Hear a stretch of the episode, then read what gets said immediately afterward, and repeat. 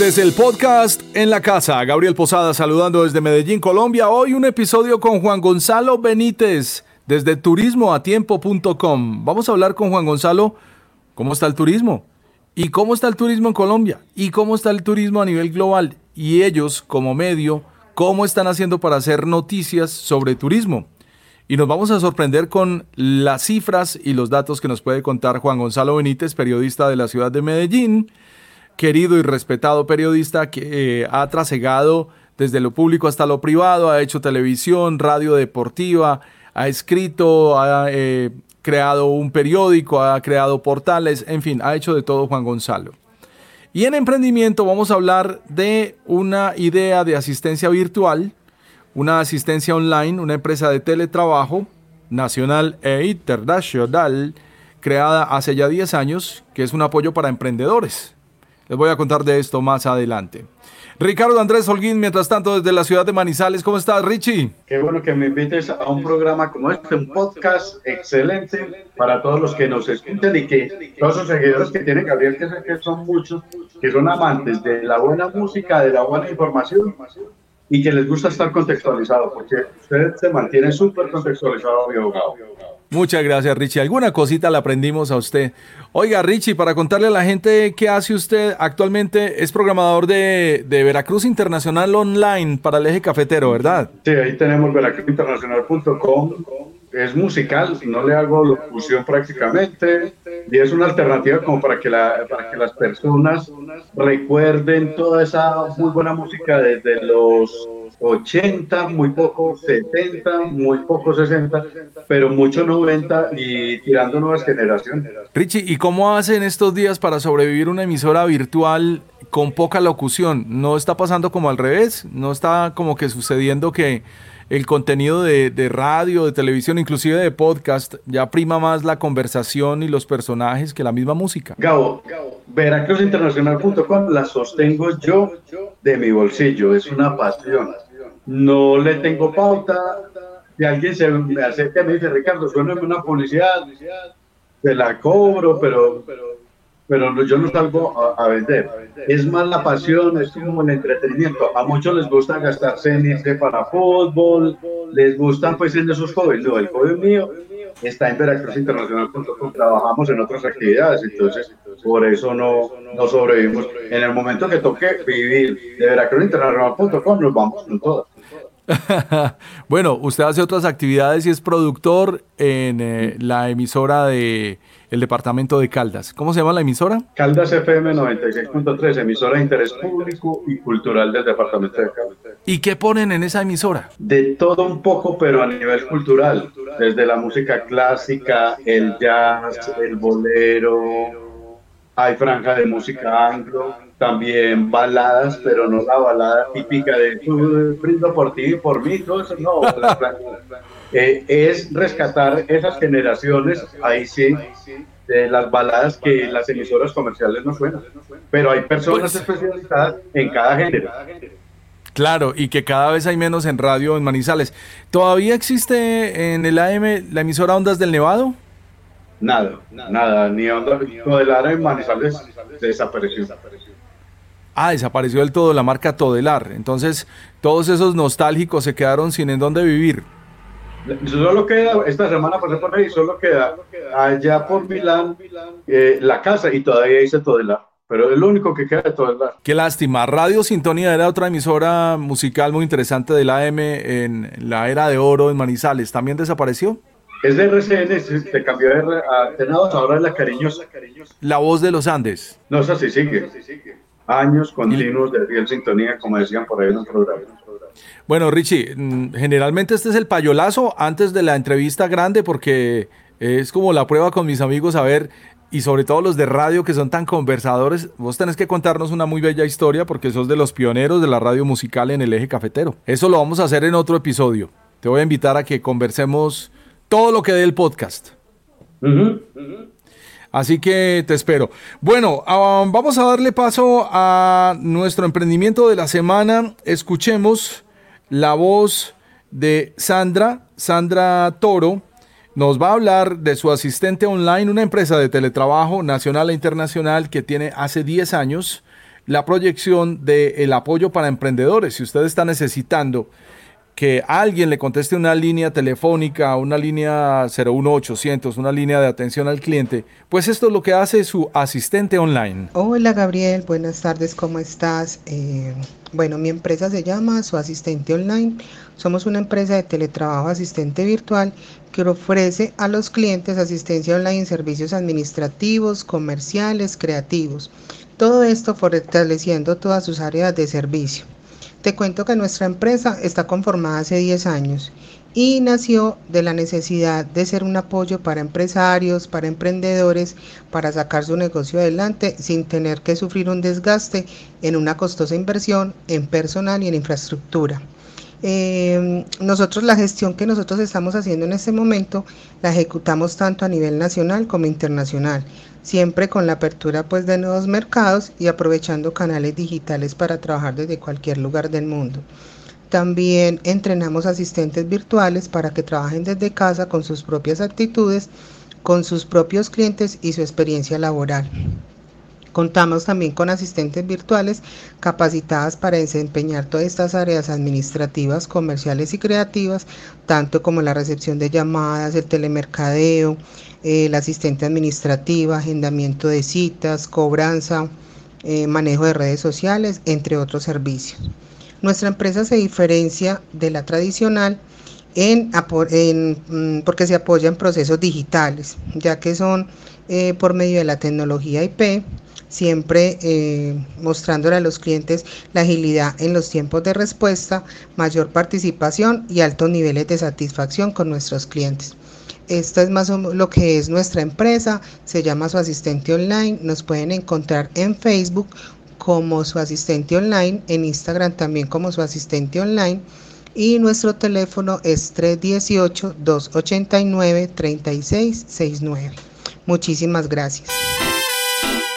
Muchas gracias, Sandra Toro. Interesante, ¿no, Richie? Una empresa que presta ese servicio y desde la casa y especialmente empoderando a madres cabeza de familia. Esos son los emprendimientos que hay que apoyar, hay que difundir, hay que darle la cabida, porque no solo con las pandemias, sino en, las épocas difíciles, las madres cabeza de familia que tienen que voltear tanto en la casa es el propio. Muy bueno, estos son los emprendimientos. Richie, regales el descanso de un flexo de medidas estándar, un colchoncito bueno, desde 320 mil pesos. Y pregunte por nuestro nuevo flexo ortopédico alta gama con 34 centímetros más de altura y suavizantes en sus dos extremos. Industrias Tago distribuye y fabrica colchones flexo. Llámenos 301-6300. Estamos en la calle 44 San Juan, número 6970 Medellín y entregamos en la puerta de su cuarto celular 300-699-57. El código Gabriel Posada. ¿Cómo estamos de colchón para estos días, Richie? La pregunta, ¿a nivel nacional o solo para Medellín? Esta distribución es solo Medellín, pero si necesita, le hacemos el descuento. listo, listo. Ahí está. 34 centímetros más. Sí, señor, más altico. Es que los colchones altos son una maravilla, ¿no? Aprobado, no hay ninguna objeción. Tengo un video con mi hija en Instagram y en Facebook con una cantidad notable de comentarios. Ningún artículo, ningún podcast, ninguna entrevista genera tantos clics y tanto afecto entre la gente como las publicaciones con Violeta. Es una cosa impresionante. Tienes que ir a ver el video de la vaca Lola, Richie. Sí, lo voy a ver téngalo por seguro.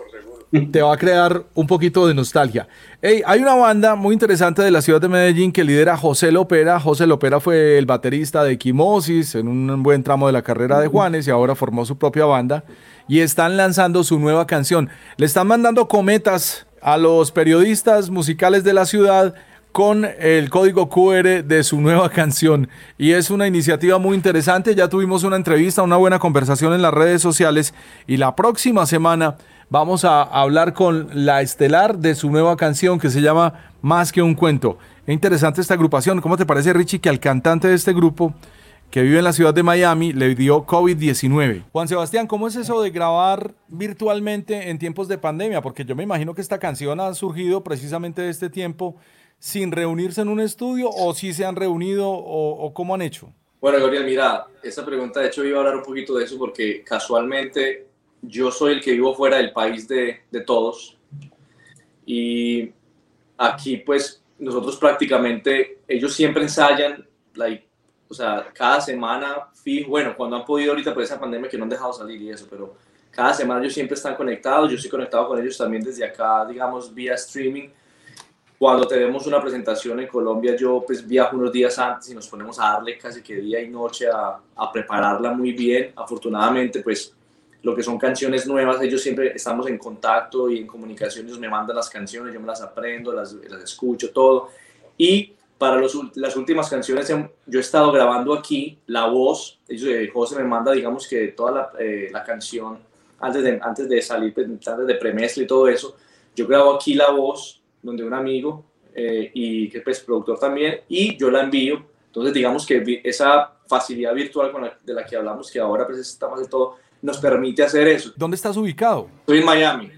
Miami Estás en Miami. Sí. Miami es una ciudad que está muy jodida en este momento por la situación de coronavirus y por, por todo lo que, lo que está pasando de la pandemia en Florida.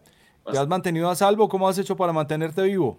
Sí, no, eh, pues afortunadamente hemos estado sobreviviendo y pues inclusive pues, eh, yo me contagié del COVID, de hecho, hace como un mes y medio me, me contagié con mi pareja, pero pero nada, pues eh, duramos como dos semanas aislados y con síntomas solo como una semana, pero de hecho quiero aprovechar para decirle a la gente que pues, si se llegan a contagiar no se asusten, lo más importante es eh, mantenerse a punta de esos, de, esos packs, por ejemplo, que se consiguen allá día y noche, mucho jengibre, mucho limón y aspirina. Eso sí, cualquier cosa, si tienen fiebre, cualquier cosa, aspirina, que la aspirina es un anticoagulante natural y se ha demostrado que esta que esta enfermedad COVID produce como una especie de, coagulación diseminada. Muy bueno que se reactiven, que sigan esas bandas. Ese, ese paso también por Equimosis fue en la mejor época de Equimosis cuando él, hizo parte de esta agrupación. ¿Y, ¿Y, cómo le fue? ¿Qué experiencia tuvo el vocalista de la banda con el COVID? ¿Qué, qué comenta? Pues él me dice que es la gripa más brava que le ha dado en toda la vida que nunca le había dado algo tan duro, pero ¿sabe qué es lo más interesante? Que lo trató como si fuera una gripa normal, con este tipo de infusiones y bebidas y packs y aspirina y toda esa vaina, y lograron recuperarse. Lo que pasa es que están jóvenes también, pero yo no quiero averiguar cómo son los síntomas de un COVID-19. Tampoco. Por ahí, por ahí vi una nota que decía que la moringa lo habían utilizado por ahí en el Amazonas para tratar a esa cantidad de pacientes cuando se alborotó. ¿Ese es el mismo matarratón o es otra rama? Ay, sí, no sé. Nos toca ir donde la mona y a, la galería. Usted debe tener conocimiento. Oiga, no, porque es que yo sigo una página que hace verificaciones de información y dijeron que el matarratón no tiene ningún efecto en el COVID. Así que si le llegó la información por ahí, de tanta información falsa que rota en WhatsApp, descártelo por favor. Oiga, eh, los de la revista Semana. Eso, eso sería el experimento que estaban ensayando algunos algunos líderes indígenas también en, eh, en Nariño. Yo, yo leí ahí que, que, habían trabajado, que la moringa, pero no sé, usted sabe que los ancestros también manejan mucha cosa y mucha rama y mucha infusión y todo eso, pero nosotros sí manejémonos como en el intermedio. Somos paisas. en estos tiempos de encierro te invitamos a disfrutar de la naturaleza en las montañas colombianas. Ven a pasar un fin de semana con nosotros y mientras cambias de ambiente en un lugar seguro, te dejas consentir por las actividades Canúa. www.canua.com En Marinilla, Canúa Hotel, un lujo anclado en las montañas de Antioquia un lugar para descansar y volver a la conexión con la naturaleza. En facebook.com slash Canúa Colombia, así pegado, facebook.com slash Canúa Colombia. Lo invito, Richie, cuando abran las fronteras, cuando podamos volver a salir, tenemos que ir a ver Canúa. Por ahora se puede empezar a antojar a través de Facebook. Por ahora estaremos en Marinilla con Gabriel Posada, con los niños que están que salen disparados. Parecen encanados, ¿no? Eso la, la, la niña más que todo. Juan Pablo está en la época del PS4, el PlayStation. Entonces ahí está feliz jugando. Pero la niña tiene nueve años, que se sale. Pues. Pobrecita. Richie, ¿y, qué jugas qué jugas con ellos? No, no, yo sí tuve la época, ya no volví a jugar eso. eso bueno. No, no, no, no. Usted, sabe que cuando uno juega, no se echa dos, tres horas, uno más de cuatro o cinco horas ahí sentado, si no, si no pierde el tiempo. Eso es, es muy enviciador. Yo renuncié rapidito a eso porque noté que me estaba pasando eso. Y como soy compulsivo, ahí me quedaba. Exacto, yo una vez, y desde eso paré. Puse a jugar aviones porque a los cuñados míos les decomisaron el juego que tenía, el, videojuego. Me lo mandaron, es que para que lo guardaron, lo instalé, arranqué a las 2 de la tarde, me paré al otro día a las 4 de la mañana. No recuerdo no, si no, algo. No hay manera. Eso está demasiado emocionante, pues no lo puedo creer. Así me lo soñaba. ¡Qué emoción! No, sí, ya, perfecto. Pues de verdad, el final, toda la entonación. ¡Qué emoción! Un saludo a Mariana Yepes de la Universidad de AFID, con quien estamos grabando un cuento muy interesante que escribió ella misma y lo vamos a publicar próximamente en Cámara FM. Se llama Metamorfosis. Como si fuera poco, hay un cuento principal que se llama Recortes de Sueños. Así que son dos cuentos narrados en este pechito por una estudiante de la Universidad EAFIT. ¿Cómo te va la lectura de cuentos, Richie? Bien, bien, bien, bien. Me ha ido bien y por ahí hemos hecho también cosas para, para personas, para España que me han pedido y también para, estudiantes de la universidad que piden mucho apoyo. Ya hay gente que, lleva trayectoria en este colegio. Es Ricardo Andrés Holguín. ¿Cómo lo encontramos en las redes sociales, don Richie? No, Ricardo Andrés Holguín. ¿Y la emisora? Veracruz Internacional Manizales. Ah, sí, por donde la busquen están los dos. Nosotros, eh, veracruzinternacional.com. En Facebook, Veracruz. Internacional Manizales. Así, y en todos lados. En Instagram, Veracruz Manizales. Así no encuentro. Muy bien. Richie, un placer compartir contigo este rato para la introducción de este podcast, episodio con Juan Gonzalo Benítez y próximamente espero que seas mi invitado para que hablemos de radio y los orígenes de la radio musical en el eje cafetero. Con mucho gusto, excelente volverme a encontrar con Gabriel Posada. Las, cicatrices ya ni de ¿cierto? De tanto rato, ¿no? Qué paciencia. Creo que te tumbé la mitad del pelo que te queda, Richie. No, no, no, para nada. Un placer haber compartido con ustedes, Gabriel Posada, esa época dorada para nosotros, aunque sigue siendo dorada, sino que en la juventud uno es más loco, como más intenso, ahora por la familia y tantas cosas que uno tiene, pues tiene que repartir el tiempo. Pero en esa época uno se canalizaba 110% a lo que trabajaba, ¿o no? Claro, no, aún sigue siendo pasión y por eso estamos hablando aquí. No, no, Ricardo, siempre... pero, pero todo el tiempo eh, en esa época uno se lo invertía. Si uno se levantaba a las 5 de la mañana, se acostaba a las 2 de la mañana, todo el día ahí derecho trabajando lo mismo, pero ya con la familia, con otras actividades, como que ya tiene que uno aprender a administrar todo el tiempo. Pero esas épocas doradas de 24 horas de radio fueron excelentes cuando hay que pensar en eh, tantas cosas hay que poner prioridades, pero no se nos puede olvidar que también tenemos nuestros hobbies y nuestras pasiones, y eso es lo que nos une. Ricardo Andrés Holguín, un placer saludarlo siempre, señor. Un abrazo. Te bendiga Dios, don Gabriel Posada, y sigan disfrutando este podcast. Juan Gonzalo Benítez, vamos a hablar del estado del turismo en Medellín, Colombia, América Latina y el estado en el mundo desde su plataforma de información Turismo a Tiempo. Tal vez usted esperaba el fin de semana para descansar mejor. Pero llegó la cuarentena y se enteró de que su colchón no es el mejor aliado de su descanso. Y ahora lleva todo este tiempo pensando en cambiarse a algo mejor. Su comodidad es nuestro sueño. Colchones Flexo. Regálese el descanso de un Flexo de medidas estándar desde 320 mil pesos. Y pregunte por nuestro Flexo ortopédico alta gama con 34 centímetros más de altura y suavizantes en sus dos extremos. Industrias Tago distribuye y fabrica colchones Flexo. Llámenos 301-6300. Estamos en la calle 44 San Juan, número 6970 en Medellín. Y entregamos en la puerta de su cuarto. 301-6300 y el celular 300-600-9957.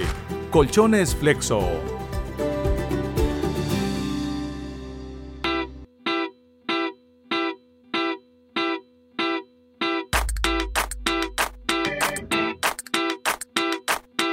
Juan Gonzalo Benítez, siempre es bueno el turismo a tiempo. ¿Cómo está usted? Muy bien, Gabriel, muchas gracias. Hablemos un poco de esta maravillosa publicación que sale a flote precisamente durante la pandemia, un tiempo en donde el turismo frenó en seco. ¿Cuánto, cuánto tiempo vienen ustedes elaborando esta publicación? Turismo a Tiempo nació el 10 de marzo del 2010, o sea que hace poco celebramos los 10 años ya de estar ininterrumpidamente generando información para, para la gente del turismo y para los viajeros. Este es un medio eh, que combina un poquito el público de nicho especializado del turismo, pero también trae mucha información de utilidad para la gente a la que le gusta viajar. Y efectivamente, desde marzo que se paralizó la, la actividad turística, pues eh, han cambiado mucho las cosas, pero se sigue generando noticias, seguimos generando contenidos y, la publicación pues ha permanecido eh, con su ritmo normal, porque aunque, aunque el turismo está frenado, pues eh, la expectativa de cómo y cuándo se va a reactivar, las noticias que aparecen todos los días con respecto al sector, pues generan un volumen de información suficiente y pues de hecho hemos tenido una, una eh, buena respuesta, digamos, de, de todas las personas que nos siguen en las redes sociales y los indicadores no, no, han caído. Por el contrario, creemos que la gente del turismo necesita eh, mucha información en estos días y necesita estar actualizada. ¿Cómo se plantea el turismo en el año 2020? ¿Desde el optimismo o desde la tragedia? Yo veo todo realmente muy difícil, no solamente en nuestra región, en nuestro país, sino en, en, en otras regiones como Europa, por ejemplo, en donde a mitad de año precisamente la gente sale a pasear y les tocó quedarse en la casa. Sí, el año 2020 prácticamente va a ser un año perdido para la industria. Después de escuchar a muchos expertos, yo calculo que en Colombia las ventas de las empresas turísticas eh, con respecto al año pasado va a ser más o menos el equivalente a un 20% más o menos de lo que se debía haber vendido. Algunos un poco más optimistas hablan del 30 hasta el 40, pero no creo que lleguemos allá porque es que hemos perdido ya cinco meses. Las empresas del turismo no han facturado desde marzo y a partir de ahora, pues en la medida en que eh, esperamos se reactive, pues la, la, reactivación va a ser muy lenta. Entonces, aunque, aunque se va a vender algo a final de año, pues no va a ser lo mismo que, que se vendía en un diciembre o en una temporada de fin de año tradicional. Entonces, eh, es un año muy, muy complicado. Lo, lo que en este momento más nos inquieta es la supervivencia de muchas empresas, porque en este momento estamos eh, como en el filo donde si hay reactivación rápido, pues muchas empresas van a lograr sobrevivir, pero si esto se prolonga mucho, tristemente vamos a tener que eh, presenciar la desaparición de muchas marcas. Pues la primera afectada fue la, la primera aerolínea colombiana Avianca, que se declaró en quiebra al inicio de la pandemia, pero esto es una cadena y se empiezan a cerrar hoteles, y se empiezan a cerrar rutas y se empieza a cerrar la billetera de los usuarios en el año 2020. Pero escuchaba al inicio de la pandemia que una de las opciones que va a haber en el turismo es el redescubrimiento de las regiones locales. ¿Qué opinas frente a eso, eh, Juan? ¿Y cómo la ves para volver a, a turistear por Medellín, por Antioquia y por las regiones? Pues la lógica nos dice que, la reactivación inicialmente va a ser en los destinos rurales cercanos a las ciudades, porque obviamente hay más temor de hacer viajes largos. Los viajes largos pues, pues, suelen ser, pues, por supuesto, más costosos y va a haber una afectación económica grande que va a impedir que la gente viaje lejos. Entonces, la lógica es que, es que primero se va a reactivar ese turismo cercano, pero ahí es donde hay más riesgos de que las empresas se quiebren eh, las grandes aerolíneas van a tener eh, dificultades, todas, todas se están reestructurando, todas se han acogido de alguna manera a los programas gubernamentales, pero, pero las aerolíneas no, se van, no van a desaparecer, empezando porque el transporte aéreo es un, turi, es un servicio público fundamental y los gobiernos tendrán que hacer algo para mantenerlas. Además, son motores de muchos otros sectores que, que no pueden vivir sin aerolíneas, entonces las aerolíneas van a sobrevivir las grandes cadenas hoteleras van a sobrevivir, la inversión que tienen allí es tan alta que de alguna manera van a apalancar grandes capitales y van a sobrevivir. Pero las empresas que, están en mayor riesgo son justamente eh, los hoteles pequeños independientes, las agencias de viajes pequeñas, los operadores de, de servicios receptivos que de pronto tienen un local, dos o tres empleados y llega el punto en el que ya no lo pueden sostener. Entonces ahí es donde está el riesgo. Queremos reactivar el turismo a partir del turismo doméstico, pero si permitimos que se rompa la cadena de valor, pues va a ser muy difícil, porque cuando llegue el turismo, el turista ya no va a haber quien lo atienda. Ese es como el gran temor que tenemos con respecto a la quiebra de las empresas pequeñas. Por ahora, ciertamente estamos a la espera de que se reactiven los aeropuertos, lo cual dinamizará la cadena sin lugar a dudas. Y segundo, que se abran las carreteras con fines turísticos de tal manera que las personas puedan empezar a ir a destinos cercanos. Pero ahí hay una balanza muy difícil de mantener equilibrada. Y es que por una parte hay un sector turístico que pide que abran las carreteras, que pide que se abra la llegada de turistas a los municipios. Y por otra parte, pues están, digamos, los riesgos de salud, donde muchos municipios dicen, no, no, no, mantenga cerrado porque acá eh, la tasa de contagios es bajita y si permitimos que llegue gente de la ciudad, pues aumentamos el riesgo ante la pandemia. Entonces, ese va a ser un, un, trabajo bien complicado que le corresponde a las alcaldías y a las autoridades de turismo tratar de mantener. Bueno, mientras estamos hablando, se han abierto algunos espacios en España, México también trata de reactivar su turismo. ¿Cómo ves esto? ¿No es un riesgo que eso suceda cuando ni siquiera hay una vacuna para el COVID-19? Sí, lo que pasa es que eh, en el mundo las, las curvas de contagio son muy distintas. Entonces, Europa tuvo una tasa muy alta, sobre todo España e Italia, llegaron al pico muy rápido y empezaron a bajar. Cuando ellos ya estaban bajando, nosotros apenas estábamos subiendo y queremos abrir al mismo tiempo que ellos. Entonces es, es muy difícil. En estos momentos hay muchos países europeos que ya han reactivado casi que todas las actividades mientras nosotros estamos en un momento de la pandemia muy difícil. México depende muchísimo del turismo, particularmente la Riviera Maya, entonces todo ese sector de, de Cancún, de, mejor dicho, todo el estado de Quintana Roo, eh, presionó mucho la apertura rápida y pues se abrió con muchos riesgos, obviamente asumiendo pues un, riesgo altísimo. Ahí van y algunos destinos están cerrando y abriendo porque a veces, a veces pareciera que, que las cifras se les aumentan mucho.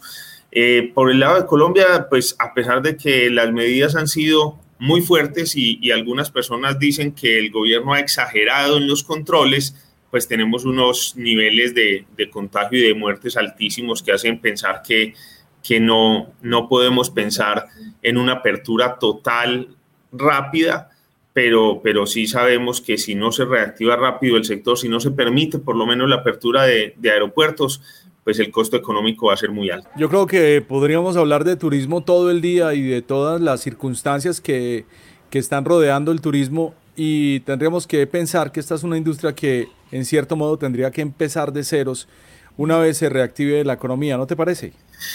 Sí, e, e, este año lo que se alcanzó a vender por parte de las empresas turísticas fue, fue lo que se vendió en enero, febrero y muy poco de marzo, que creo que no se vendió nada, o sea, prácticamente enero y febrero, que son los dos meses más malos para el turismo, porque pues la gente dice, no, enero es muy bueno, no, en enero todo está lleno, pero fue por cosas que se vendieron en diciembre o en noviembre, ¿cierto? Porque la gente compra anticipadamente, pero lo que se vende en enero es muy poquito, lo que se vende en febrero es muy poquito y cuando llegó marzo llegó la pandemia. Entonces lo que se ha vendido actualmente es mínimo.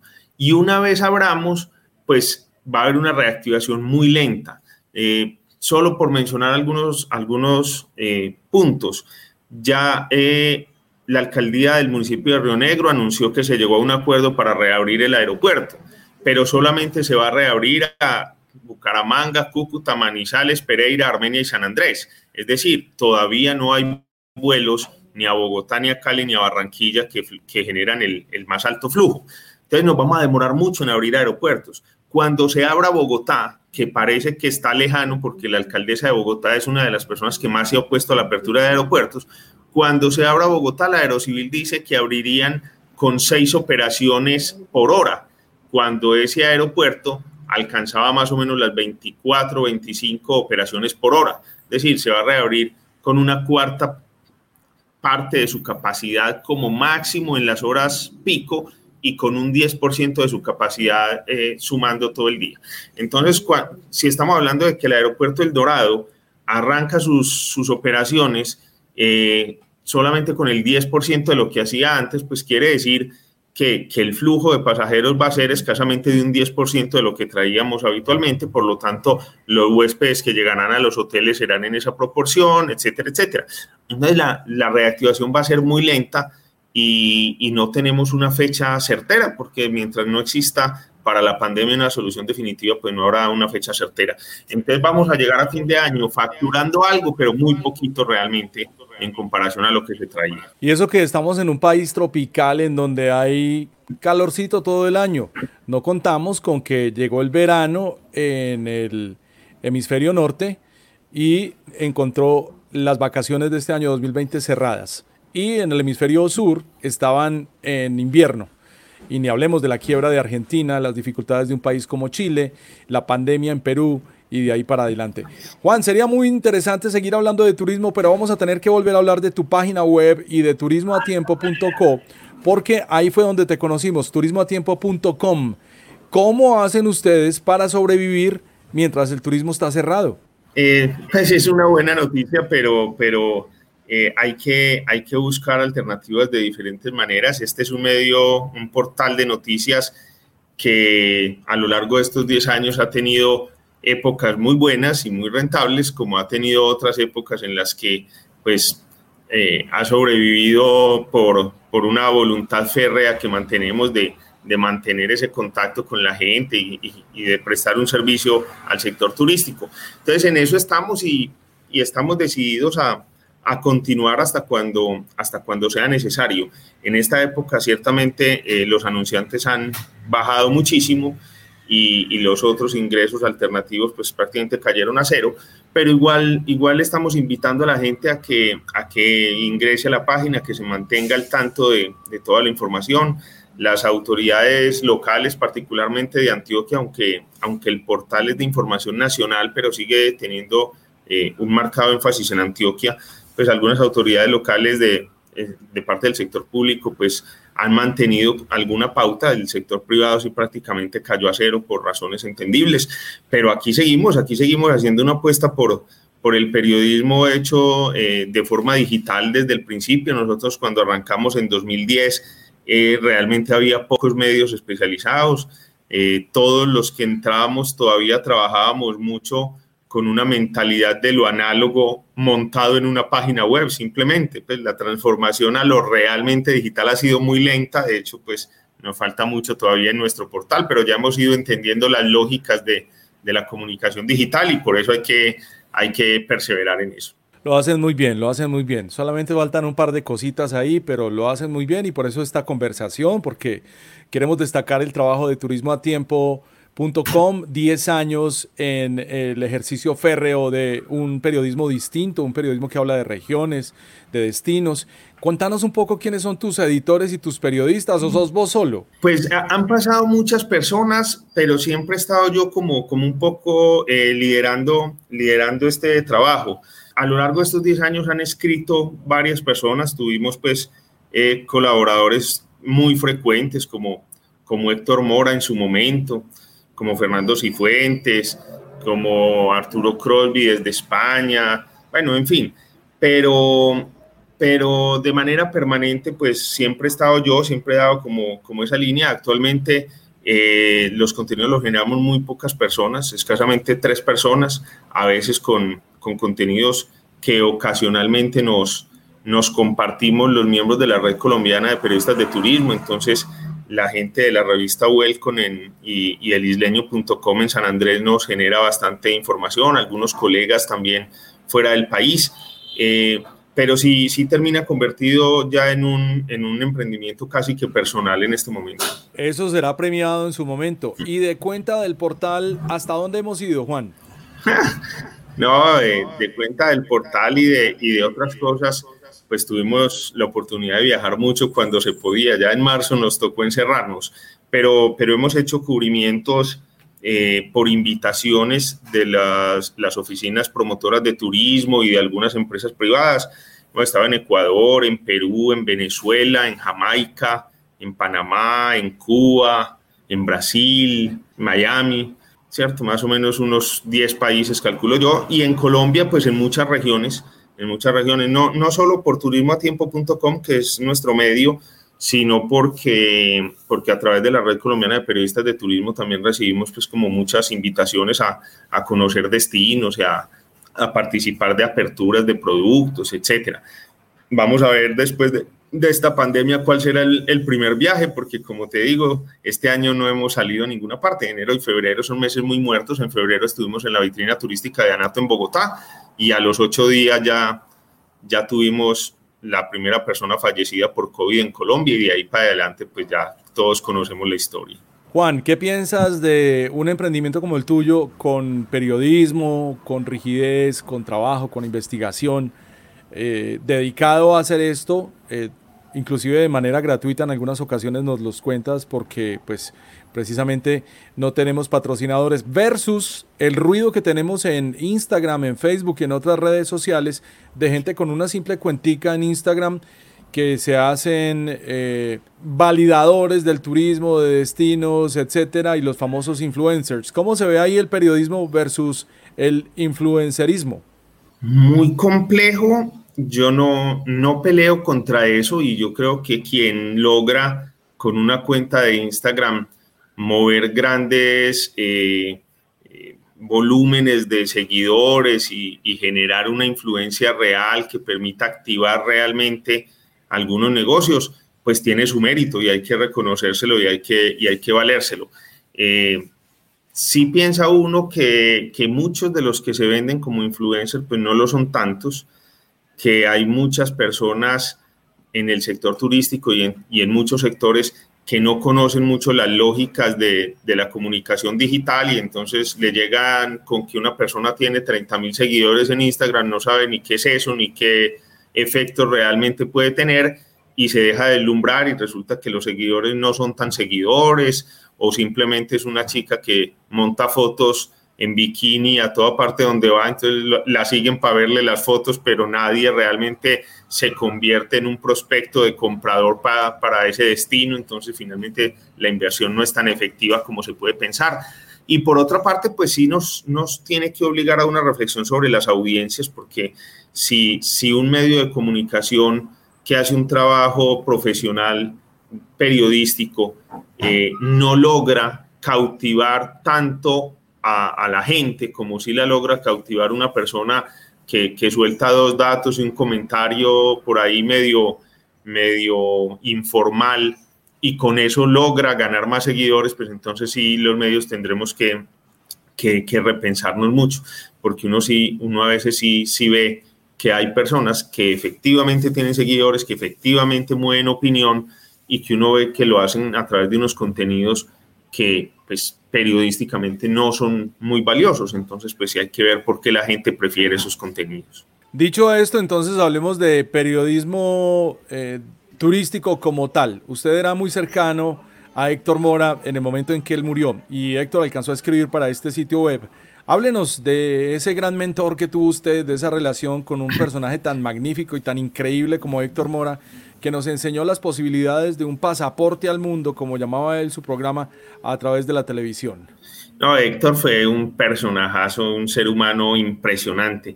Eh, él, él, comenzó con un programa eh, que se llamó Cámara Viajera, duró muy poco, luego Pasaporte al Mundo, que fue, fue tal vez el nombre que lo hizo más famoso, como, como bien lo dices, y luego eh, al final se llamaba El Mundo al Vuelo, porque eh, en esa época, bueno, y todavía muchos somos muy ingenuos, ellos nunca registraron el nombre de Pasaporte al Mundo y alguien lo registró y, y, luego fue a cobrar por ese nombre. Entonces prefirieron cambiar el nombre y lo pusieron El Mundo al Vuelo. Héctor fue el gran líder del periodismo de viajes, no tanto del periodismo de turismo o periodismo turístico. Y, y yo hago ahí un poco la diferenciación, porque cuando uno habla de periodismo de turismo, habla del turismo como, como sector económico que tiene sus dinámicas económicas. Y hay otro tipo de hacer periodismo de viajes que es pues eh, mostrar, digamos, los destinos y, compartir esas experiencias. Héctor fue más de ese lado, pero hizo una combinación maravillosa donde le metía mucha historia, mucho, contaba el origen y, los porqués de muchas regiones, además en épocas en las que era muy difícil conocer esos, esos lugares. Viajar era muy costoso y como no había internet ni televisión internacional, pues las personas que veían el programa o que veíamos los programas que él hacía, pues conocíamos muy poco de esos lugares. Entonces él no solo viajaba y lo mostraba, como hacen ahora muchos, diciendo, ah, miren qué lindo sitio, sino que él contaba la historia, hacía un contexto muy valioso. Lo que hizo Héctor fue, fue interesantísimo.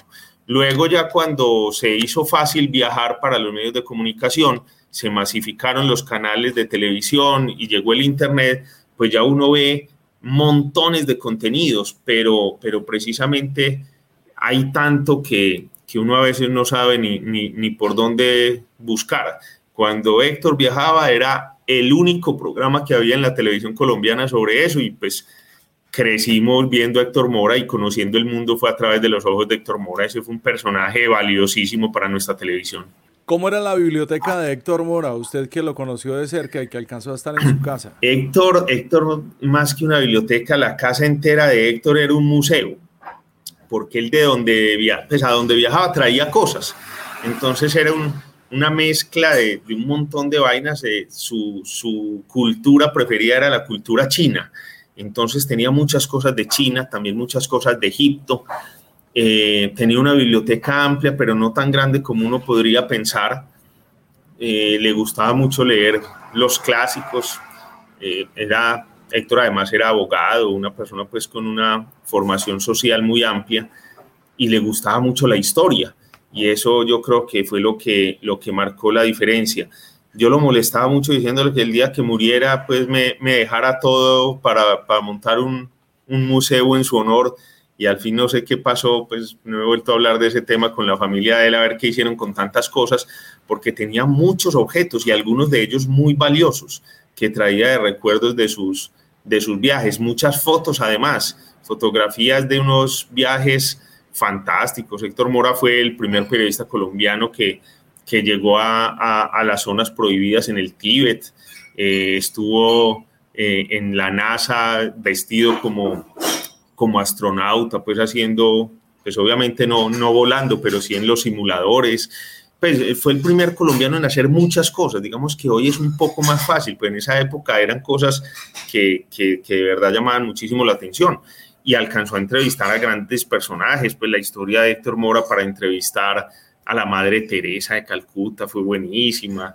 Eh, se fue a buscar a Juan Pablo II y como no lo encontró, entonces terminó, pues nunca pudo acceder a él terminó buscando a alguien que le contara la historia, entonces habló con la niñera que lo había criado, por ejemplo, y tenía todas esas fotos eh, exhibidas en, unos murales en la casa de él muy chéveres. Héctor, eh, uno empezaba a hablar con él y nunca terminaba porque aparte de que, de que había recorrido muchos lugares, era un gran contador de historias, pues era una persona muy divertida para contar sus historias y fue el que le abrió la puerta a lo que hoy podemos llamar periodismo turístico, de viajes, porque fue el primero que tuvo la gran idea de, de, hacer un programa viajando cuando eso parecía imposible. Por el solo tamaño de las cámaras parecía imposible hacerlo.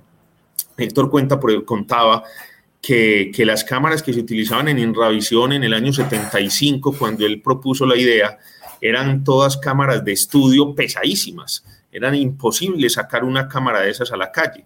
Y cuando él propuso esta idea, eh, logró convencer a las personas del canal de que él se iba para Estados Unidos a conseguir una cámara más, más portátil. Y se fue, efectivamente la compró, le dieron unos dólares en efectivo, o sea, la cosa más informal del mundo, fue, compró una cámara y entró con ella en la mano, ni siquiera la registró, la, nunca la reportó siquiera en la aduana ni nada, porque nadie conocía de cámaras, nadie sabía qué era eso y, con esa cámara empezó a viajar. Es una cámara de cine, una cámara que, que, para, para la época actual es una cámara gigante y pesadísima y en, esa, en ese momento fue la cámara con la que pudo viajar. Eso era una cámara panasónica además, ¿verdad? De pronto tienes información. En fin. No recuerdo, pero hizo el programa en cine mucho tiempo y tenían que, que, venir luego a, trabajar, a hacer el trabajo de moviola para el montaje. O sea, hacer eso era complejísimo. Hoy en día uno casi que con un celular cualquier persona puede, puede contar su historia. Y un formato de esos además exige no solamente que usted edite, sino que lo tiene que revelar. Claro, exactamente. Porque es la cinta. Y, ese trabajo lo, lo, hacían en Los Ángeles, en muchos, en muchos casos me contaba que tenían que revelar en Los Ángeles. O sea, era un proceso demorado, costoso, era muy complicado. Juan, ¿cómo te hiciste amigo? ¿Cómo conociste a Héctor Mora? Porque yo leí el artículo del día que él murió, que escribiste con tanto sentido y tan cercano, y como vemos ahora, lo bien que lo conocías, pero ¿cómo llega un paisa, un antioqueño como Juan Gonzalo Benítez, a conocer a un personaje un tanto distante de la ciudad de Bogotá y de otra cultura? Sí, en, en Colombia se creó en el año 73 un gremio que se llamó ACOPET, Asociación Colombiana de Periodistas y Escritores de Turismo. Cuando yo empecé a hacer un programa en Teleantioquia de viajes por Antioquia, Antioquia un tesoro por descubrir, me invitaron a participar de esa agremiación. Me invitó Humberto López, que era quien la dirigía en Antioquia. Y se organizó un congreso nacional. Entonces, eh, Medellín era la sede y yo, pues, muy entusiasta, con mucho ánimo de, conocer a toda la gente, eh, pues me ofrecí a ser el coordinador del evento acá en Antioquia. Y Héctor Mora vino en calidad pues, de participante y de conferencista además. Eh, cuando a mí, a mí siempre me dijeron que Héctor Mora iba a dictar la conferencia inicial, la primera que había, y era una conferencia que estaba planeada para las 4 de la tarde. Y Héctor Mora eh, aterrizó con el vuelo demoradísimo, bajó de Río Negro, teníamos a alguien que lo estaba esperando en Río Negro y lo traía y alcanzó a llegar al sitio a las 3 y 58. Pues llegó sobre la hora. Yo salí a recibirlo sin conocerlo. Dije, Héctor, yo ya estaba preocupado que iba a llegar tarde. Llegó justo a tiempo. Y me dijo, ¿justo a tiempo para qué? Yo, pues para la conferencia. Y me ¿para cuál conferencia? Yo no, yo no vengo a dictar conferencias. hombre, usted en el programa parece que a las 4 de la tarde usted va a hablar de viajes. Y dijo, ah, pues yo no traje nada preparado, yo no sabía, pero hablemos de lo que quiera y se sentó. Me dijo, pero eso, acompáñeme, usted, usted me hace preguntas y yo le contesto. Alcancé a hacerle uno o dos y mucho, porque él empezaba a hablar y no lo paraba nadie. Y se echó una charla muy divertida y de ahí salimos a comer y, y, en ese evento nos hicimos cercanos y ya empezamos pues a, a, participar juntos de esa agremiación. Esa agremiación eh, fue, se fue debilitando, ya venía debilitándose mucho, entonces con él creamos la Red Colombiana de Periodistas de Turismo él fue, fue quien me animó a, a que, a que la impulsáramos desde Antioquia. Eh, la creamos, todavía existe, es en este momento, digamos, la, la agremiación o el conjunto de colegas más, más representativo que hay en el país y Héctor me ayudó pues mucho a liderarla y desde ahí pues todos los eventos de la Red Colombiana de Periodistas de Turismo siempre iba Héctor. Era muy simpático porque al principio le teníamos tanta reverencia, no solo por la calidad de personaje, sino también por la edad, que, que, nosotros procurábamos invitarlo como, como decir, a los viajes cómodos. Pero algún día le dije, hombre, vamos, tenemos una invitación, pero yo creo que es muy pesada para vos. Y me dijo, no, no, no, no, no, a mí invíteme a donde quiera, yo los acompaño a donde sea. Le dije, hombre, es que vamos a ir a Bocas de la Trato, nos toca ir a Urabá, eh, eh, te tocaría Medellín, Bogotá, ¿qué digo? Bogotá, Medellín, en Medellín tomar una avionetica pequeña o algo, todavía no sabemos en qué nos vamos a ir. Y una vez lleguemos a Urabá, montar en panga, atravesarnos el Golfo de Urabá en esas panguitas. Yo feliz los acompaño. Y efectivamente allá llegó y hizo todo el recorrido con nosotros y entendimos que ya el viejo quería era viajar y estar vigente y, y saludar a la gente. Él ya estaba retirado pues de su actividad, entonces ya veía todas estas salidas como, como experiencias chéveres de contacto con la gente, porque donde llegaba además todo el mundo lo conocía, todo el mundo quería tomar fotos, todo el mundo quería escucharle sus historias. Entonces ya se animó y se iba con nosotros para todos lados. Entonces yo viajé con Héctor, estuvimos tres veces en un congreso en Cali, tres años seguidos, estuvimos, como te cuento, en Urabá, fuimos juntos, él salió con otro a Miami, salió con otro a Panamá, estuvimos eh, en, en, Cartagena dos, tres veces, en Isla Múcura, y bueno, y acá en Bogotá y Medellín mucho. Eh, y, seguramente se me olvidan algunas. Entonces, de tanto salir, de tanto dar conferencias juntos, eh, pues nos fuimos haciendo muy, muy amigos y pues cuando me fui a vivir a Bogotá, pues tuve la, la fortuna ya de, de, ser mucho más cercano, entonces él iba con la esposa a mi casa o yo iba a la casa de ellos los domingos a tomar chocolate con parpa, pues entonces ya nos hicimos muy amigos y, y al momento de morir, que nos tomó por sorpresa porque él no estaba enfermo, él murió el 26 de julio del 2017 y nosotros ese 17 de agosto, o sea, menos de un mes eh, hacia adelante, eh, íbamos a ir a Marruecos a acompañar una excursión. Íbamos juntos en ese viaje de Marruecos con la expectativa de al año siguiente ir a China. Y esos dos, esos dos proyectos pues se quedaron aplazados hasta una nueva reencarnación porque la, la, muerte de Héctor pues nos sorprendió a todos. Juan, qué interesante y qué bonito oírte hablar de un mentor que te conseguiste tan grandotote como Héctor Mora. Pero piensa uno en el ejercicio del periodismo y desde tu perspectiva, ya como un senior, como un veterano del periodismo colombiano, ¿a quién tienes por ahí en boga? Contanos de alguien que tengas en la mira, que hable de periodismo, que eh, nos cuente de esos viajes, que escriba chévere o que cuente historias y que de pronto no conozcamos. Pues en, el, en, el, periodismo de turismo ya no hay tantas personas especializadas. Anteriormente cada periódico tenía en la redacción una persona encargada de turismo. Acá en Antioquia durante muchos años estuvo Liliana Vélez al frente de la página del colombiano y Humberto López en la página de, del mundo. Y era, era muy chévere porque el periodista se podía especializar en eso. Ahora ya no es tan no es tan frecuente y por lo tanto no hay tanta especialización en, en, los medios. Hay personas que siguen haciendo un muy buen trabajo en el periódico El Tiempo. Los últimos grandes redactores fueron Juan Uribe, que ahora tiene un, un blog donde pueden encontrar sus historias, juanuribeviajes.com y José Mojica, que continúa pues en el periódico, escriben muy bien, les gusta el tema, conocen.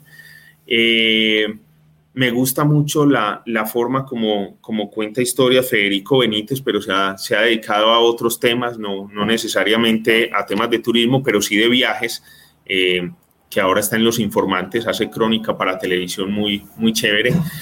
Eh, digamos que, que hay, hay gente que escribe ocasionalmente de viajes y lo hace muy bien pero el ejercicio permanente ya de viajes ha, ha, desaparecido. Pirri hizo unas, unas temporadas muy interesantes, muy chéveres. Luego cambió de temas y, y ya se, se, dedicó como a otras cosas. Eh, pero, pero más o menos esa es la gente pues como que ha, que ha trabajado pues recientemente temas de turismo. Sin embargo, en la red colombiana de periodistas de turismo somos 44 personas. Muchos cubren otras áreas en sus medios de comunicación, cubren económicas, otras cosas, no son tan especializados, pero, pero sí, sí hay gente que lo hace porque de todos modos el turismo es una actividad económica que está eh, generando mucha inquietud, mucho interés y en la medida en que la gente demande esos temas, pues obviamente los medios lo tendremos siempre presente. En la semana en que estamos hablando hay varios titulares que me llaman mucho la atención, que son fotos del año 2020 en la portada de tu sitio web turismoatiempo.com. Por ejemplo, Medellín ahora florece planes turísticos virtuales. Otra, hoteles Cherasi, ¿se cierran o no? Y esta otra, una aerolínea que ahora vende cuponeras para varios vuelos. Estas todas son noticias además con un marco un tanto trágico porque pues que se cierre la cadena de Cherasi en, en Cartagena ha sido un debate de los últimos meses y que le termina poniendo el último clavo en el ataúd el coronavirus. Medellín en planes turísticos virtuales, pues obviamente también es reflejo de eso y las aerolíneas que venden cupones para, para varios vuelos, pues es una respuesta al low cost precisamente en tiempos de pandemia. Eso quiere decir que el turismo también empieza a ser modificado por, por el COVID-19. Sí, claro. Eh, se han generado muchas noticias en torno, en torno a este tipo de, de maneras de adaptarnos. Ahí hace unos días publicábamos, por ejemplo, los hoteles que están ofreciendo el servicio de room office y es, hombre, no, no venga a dormir, pero pues en su casa hay mucha gente, hay mucha bulla, está, lo distraen, pues entonces tome una habitación de un hotel para que atienda sus reuniones importantes de 8 de la mañana a 6 de la tarde y, y se devuelve para su casa y le alquilamos la habitación no para dormir, sino para trabajar, por ejemplo. Ese tipo de, de, novedad ya la tenemos en tres hoteles de Medellín. Eh, lo de los tours virtuales lo publicamos hace mucho tiempo cuando lo empezó a ofrecer Airbnb. Ahora Medellín montó una plataforma visitmedellín.co donde ofrecen cosas similares, pero ya lo habíamos publicado cuando lo hizo Airbnb. Entonces Airbnb, por ejemplo, le ofrece a uno la posibilidad de hacer terapia de yoga con un profesor desde la India o desde China, o le, ofrece a uno eh, cocinar comida mexicana con un chef que le enseña a uno desde México, o un tour virtual por París con un guía parisino que le va mostrando eh, los sitios de París. Ahora eh, Medellín, por impulso del buró, sacó una, una, idea similar. Ya hay 14 planes montados en la plataforma. todavía no he tenido oportunidad de, de ver ninguno, pero me, me inscribí ya para, para comprar el de Guatapé, un recorrido por las calles de Guatapé con un guía que, que le muestre a uno el pueblo. Y, y, hay otras experiencias muy simpáticas, por ejemplo, una cata de cervezas y, y, le mandan a uno a la casa seis cervezas de diferentes tipos y a la hora en que uno se conecta, pues un experto cervecero le va explicando la diferencia entre una y otra. O hay un plan silletero donde le mandan a uno a la casa un armazón de madera y varios paquetes de flores para que uno arme la silleta mientras el silletero le explica cómo y por qué se arma de esa forma, etcétera, etcétera.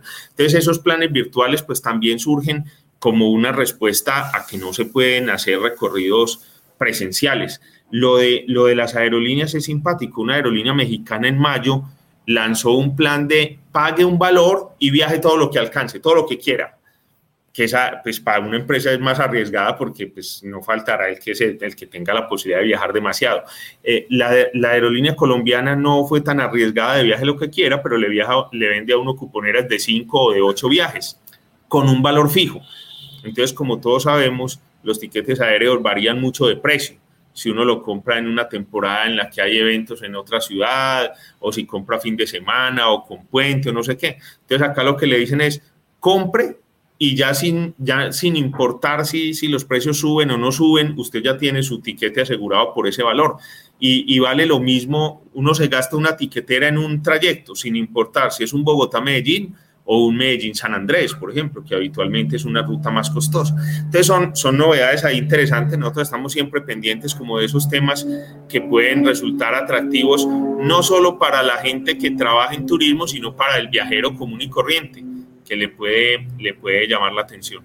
El profesor indio y célebre Ram Charan, que es asesor además de Amazon y las 10 compañías más importantes tecnológicas del mundo, decía en noviembre aquí en Medellín, en Wobi, al que le hice la traducción de su conferencia, que la transformación digital era ya. Lo que tuviera la opción de ser digital ya iba a hacerlo. Si no, nunca lo iba a hacer. Y después llegó esta pandemia. Y estábamos hablando fuera del aire antes de esta conversación sobre cómo el COVID-19 aceleró la transformación digital en muchos gremios. Creo que en el turismo también pasó, ¿no? Total, total. Ya veníamos viendo una transformación, pero había mucha gente que se estaba resistiendo. Por ejemplo, en el mundo de las agencias de viajes era increíble ver cómo eh, las agencias de viajes tradicionales venían peleando con las agencias online sin entender que ese no era un competidor distinto, ese era simplemente el siguiente escalón al que prácticamente todos tendrían que llegar. O sea, eh, y cuando, cuando empezaron a llegar las, las agencias online tipo Despegar, tipo tiquetesbaratos.com, etcétera, hubo mucha resistencia por parte de la, de la agencia tradicional. En los hoteles se abrieron los canales de venta digitales pero seguía habiendo mucha resistencia. Los hoteles trataban de tener mucho cliente directo, digamos, con, con, el contacto persona a persona, en fin.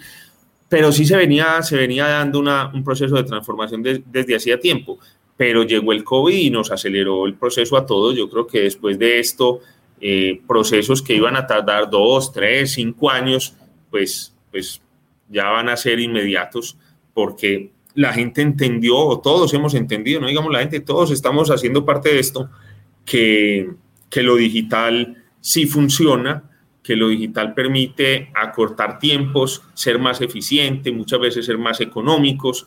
Entonces, Eh, lo único que ha hecho esta, esta pandemia en ese sentido eh, ha sido pues como, como enrostrarnos y demostrarnos en poco tiempo que el proceso no solamente es necesario, sino que es imposible resistirnos a él. O sea, el que quiera mantenerse por fuera de lo digital, pues prácticamente se va a quedar solo en la selva, porque, porque no va a haber manera de sobrevivir en este escenario.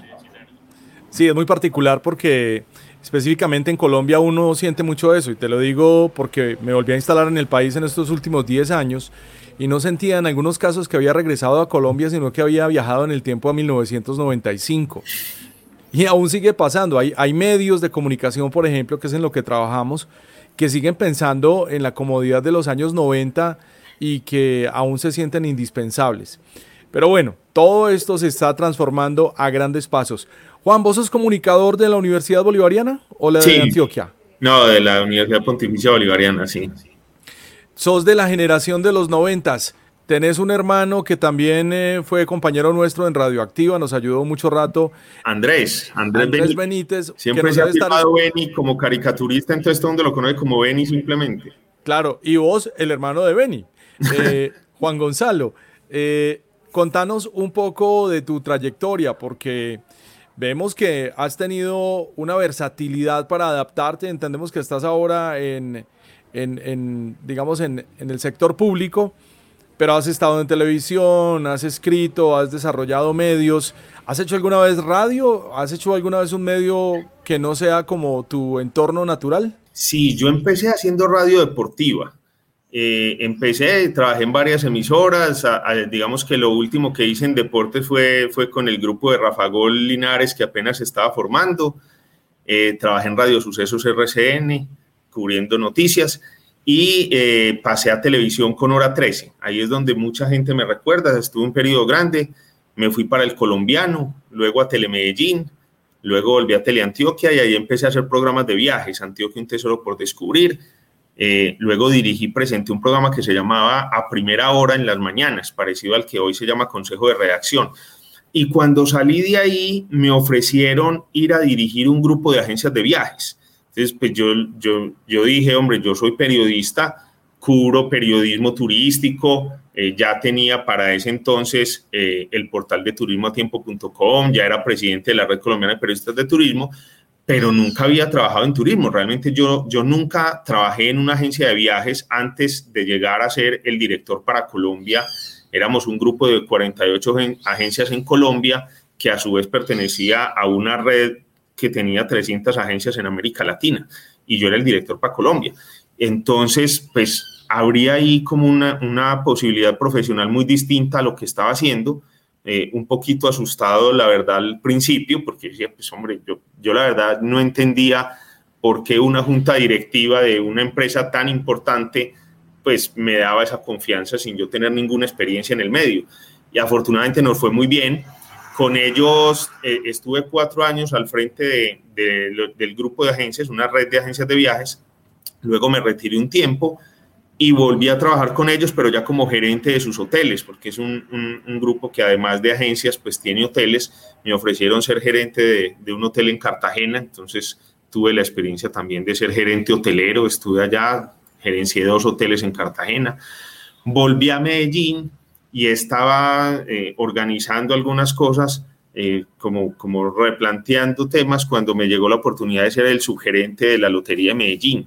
Entonces estuve el año pasado como subgerente comercial de la Lotería de Medellín, que era otra área en la que tampoco tenía ni experiencia ni, ni ningún interés particular, ¿cierto? De esas cosas que le llegan a uno como de carambola, porque yo nunca lo busqué pero te dieron el chance. Me dieron e-, esa muy bonita oportunidad y nos fue muy bien y, pues uno está de buenas, como cuenta eh, Julián, Julián, hoy se me fue el nombre, el, el apellido del actor, que, que, dice que él nunca ha buscado nada, sino que a veces está uno por ahí parado y le ofrecen algo y uno dice, pues bueno, hagámosle a ver qué tal nos va. Pues así me ha pasado un par de veces.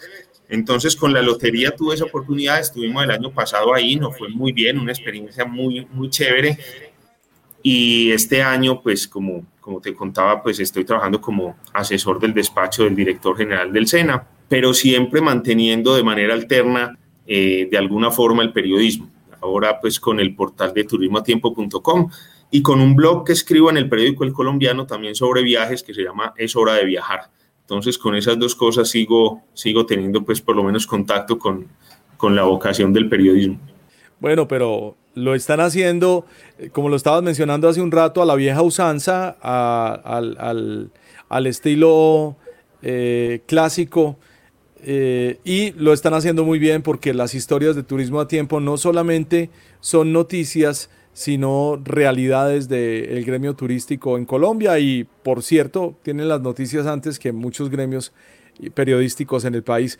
Juan, era una oportunidad para conversar con vos, para ponernos en contacto, para contarle a la gente quién sos, qué haces, qué es turismo a tiempo y qué ha pasado. Muchísimas gracias por este rato y esperamos volver a tener noticias tuyas.